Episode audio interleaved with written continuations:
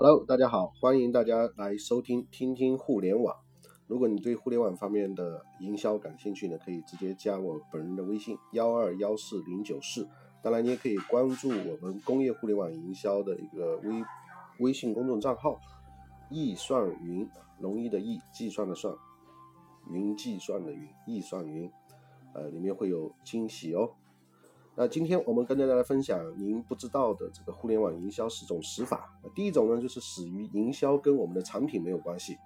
呃，讲一个案例，那一直以来啊，曾经被作为用了六千一百九十九万天价拍下郭碧婷女神新装节目的这个相关作品，有一个叫《明星衣橱》的，那给人的这个感觉就是搓出手非常的阔绰啊，像个土豪。但最近呢，却遇到了迪轮融资不顺、资金链吃紧这样一种质疑，并且引发了一系列的这个撕逼大战。呃，另外呢，野马财经也发现说，明星衣橱的 Pre D 轮呢，其实并非一般性的这个股权投资，而是采用了再转股、再转股的这样一种形式。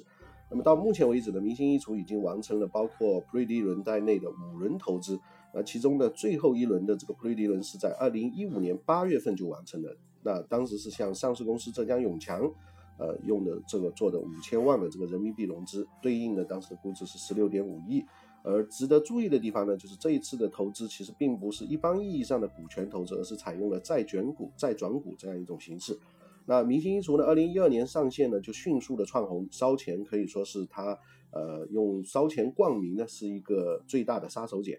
啊，明星衣橱此前呢用了六千多万拍下综艺节目，刚刚说的女神新装，呃，当时的这个郭碧婷跟设计师李薇合作的这个作品，呃，是可以说当时震惊业内。但其实明星衣橱的 CEO 林清华却说，这六千万啊，其实一分钱都没有花，只不过是花了一一两千万。但是外界不知情的情况下呢，觉得这家公司的举动已经被认为是一种很会烧钱，并且资金雄厚的这样一种公司。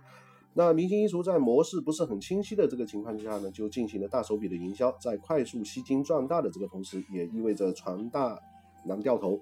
而这艘急速前行的巨舰上面，我根本就没有看出这个烧钱的营销到底是在阐述明星衣橱有什么样的理念。这就是想告诉我们，明星衣橱能带来明星范儿的服装搭配吗？还是说告诉我们这里面最适合你的这个搭配好像也木有？那在这个营销里面呢，我们看到的是集了烧钱和拼命烧钱于一体的这样一家公司。那么，当一个营销一直在公众向公众阐述自己很有钱的时候，这种理念盖过了产品本身要表达的这个理念。那么，这个时候是不是意味着自己的产品定位本身就不清晰呢？所以，而营销的成功也就意味着这与公司的这个产品毫无瓜葛的这样一个理念，跟大众进行了牢牢的这个连接，产生了原始的印象。那么要打破这样一种连接，重新塑造呢，就不是一个营销做得来的一个事情了。所以开工就没有回头箭了。那么在七天经济型酒店模式遭遇瓶颈之后，那在纽交所它已经退市了，改走成高端路线。可是七天就是屌丝住的这种酒店，这种原始的印象已经深入人心。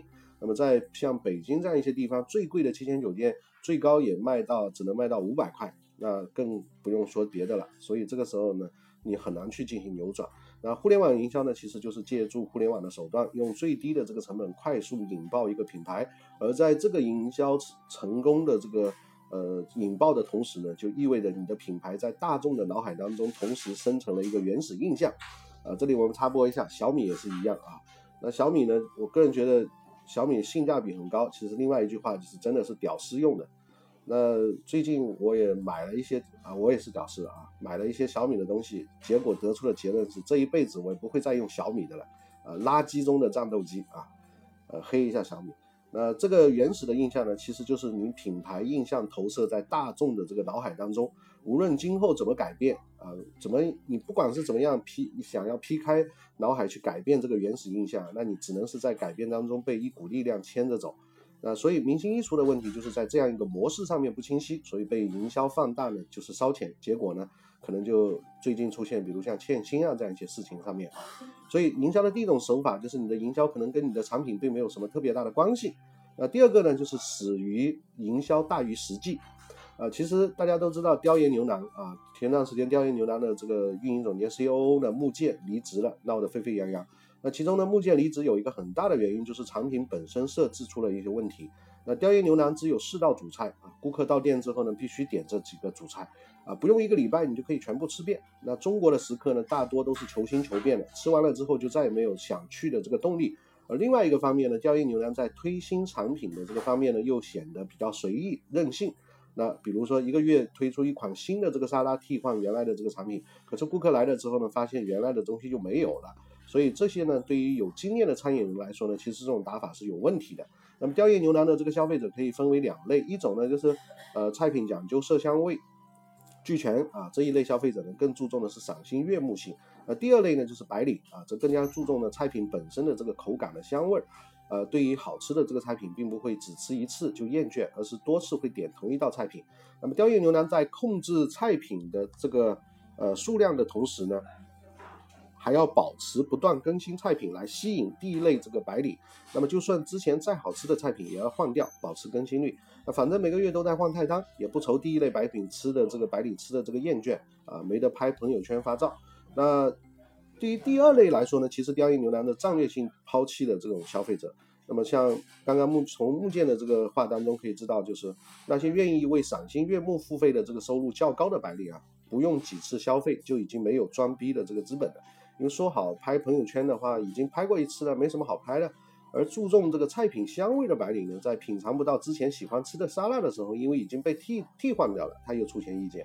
所以出现这种情况呢，恰恰说明了雕爷牛腩并没有做到在一个月之内保持菜品的这个更新率，而仅仅只是有更替而已。那这就产生了第一类白领得不到的这个满足，第二类白领呢，他喜欢的菜品又被替换了，所以对下一次的这个雕爷牛腩产生了不确定性和没有的这个一些其他的一些想法啊。那么导致这些问题的出现呢，其实营销就是一个不可缺少的原因。那么雕爷营牛腩的这个营销可以说是非常的成功。啊，雕爷梦醒啊，自己说过这些营销啊固然效果不错，但是如果菜品不好的话，只会增加负面的口碑。所以雕爷呢，把大量的这个时间都花在菜品上面啊。我们都知道他花五百万去买这个香港食神的配方啊。那么看来雕爷对于自己的这个菜品非常有信心，但是呢，去过雕爷牛腩之后表示不好吃的，就被雕爷认为是味蕾没有打开啊，是屌丝不会欣赏。那么现在看来呢？问题似乎也不是出现在不好吃和味蕾没有打开上，而是出现在雕爷在成功营销之后，雕爷牛腩在目标用户脑海打下的这个轻奢印象，跟现实当中还是有不少的差距。如果雕爷接下去没有办法解决这个问题的话，那雕爷牛腩肯定会死在营销大于实际上面啊，这是第二种死法，营销比实际更大。那第三种呢，就是死于营销形象跟自身的能力不匹配啊，那。最近，这个雷军在接受 CCTV 采访的时候感慨说：“我原来是一个追赶者，是一个颠覆者，是一个挑战者。今天我怎么莫名其妙成为一个防御者？这个心态让我有点没有转变过来。追赶者、颠覆者、挑战者，这其实是小米在营销成功之后在大众脑海中的印记。呃，如果有一天呢，小米不再创新，呃，追赶新科技，那这个不说了啊。小米我对它是没有什么好印象啊。总之，我们现在拿一个案例来说，就是死于营销跟自身能力不匹配。”啊，小米小米的电视啊，里面也没什么好看的。小米的产品都是七整合、八整合，整合一堆概念。呃，小米的很多东西都是垃圾。呃，这里直接黑啊，我们可以在语音里面，如果你是小米粉，我们可以互黑啊，没关系，可以撕逼都没关系，我们一起留言啊。真的，小米很垃圾，我只想说这一句话。那第四个呢，就是死于负面营销，毒性太强。那这个呢，可能就是呃房客了。房客当年这个陈年。骂周杰伦一百年之后是垃圾这件事情，讨论最多的还还是如果这个陈年一手策策划的营销，那么他这种营销到底利大于弊还是弊大于利？从这种对骂的这个角度来说，我们会看到，呃，凡客的整个成人当中负面的这种力量，对他其实也起到了一个非常大的一个助推的这个作用。那也就是等于说，你本身是想做公司品牌的这个营销，但反而呢引火烧身啊，那负面的东西太多之后，根本呢。就没有办法起到一个战略性的一个挽回啊。那 OK，所以今天我们跟大家分享一下，就是互联网营销这四种死法。第一种就是我们的营销跟我们的产品没有什么特别大的关系。第二种呢，就是我们的营销可能夸大其词啊，那客户呢，呃，用户呢会很快知道我们其实名不符实，营销大于实际。那么第三种呢，就是我们的营销形象跟自身的能力不匹配。啊，你装逼装的很厉害，但其实内在的功力不行啊，东西不行，那怎么说都不行啊。那最后一种就是可能死于没有办法去对负面的东西做一个力挽狂澜的拯救啊，出现这个一一边倒的这种一些负面的话，那基本上就死定了。OK，那今天我们就分享到这个地方。如果你对工业品的互联网营销感兴趣呢，可以关注我们的微信公众账号“易算云”，容易的易，计算的算，云计算的云啊，易算云。那我们会有完整的最新的工业品营销的解决方案。那当然也可以加我本人的微信号码幺二幺四零九四。好，这办公室可能比较吵啊。那今天我们就到这里，再见，谢谢。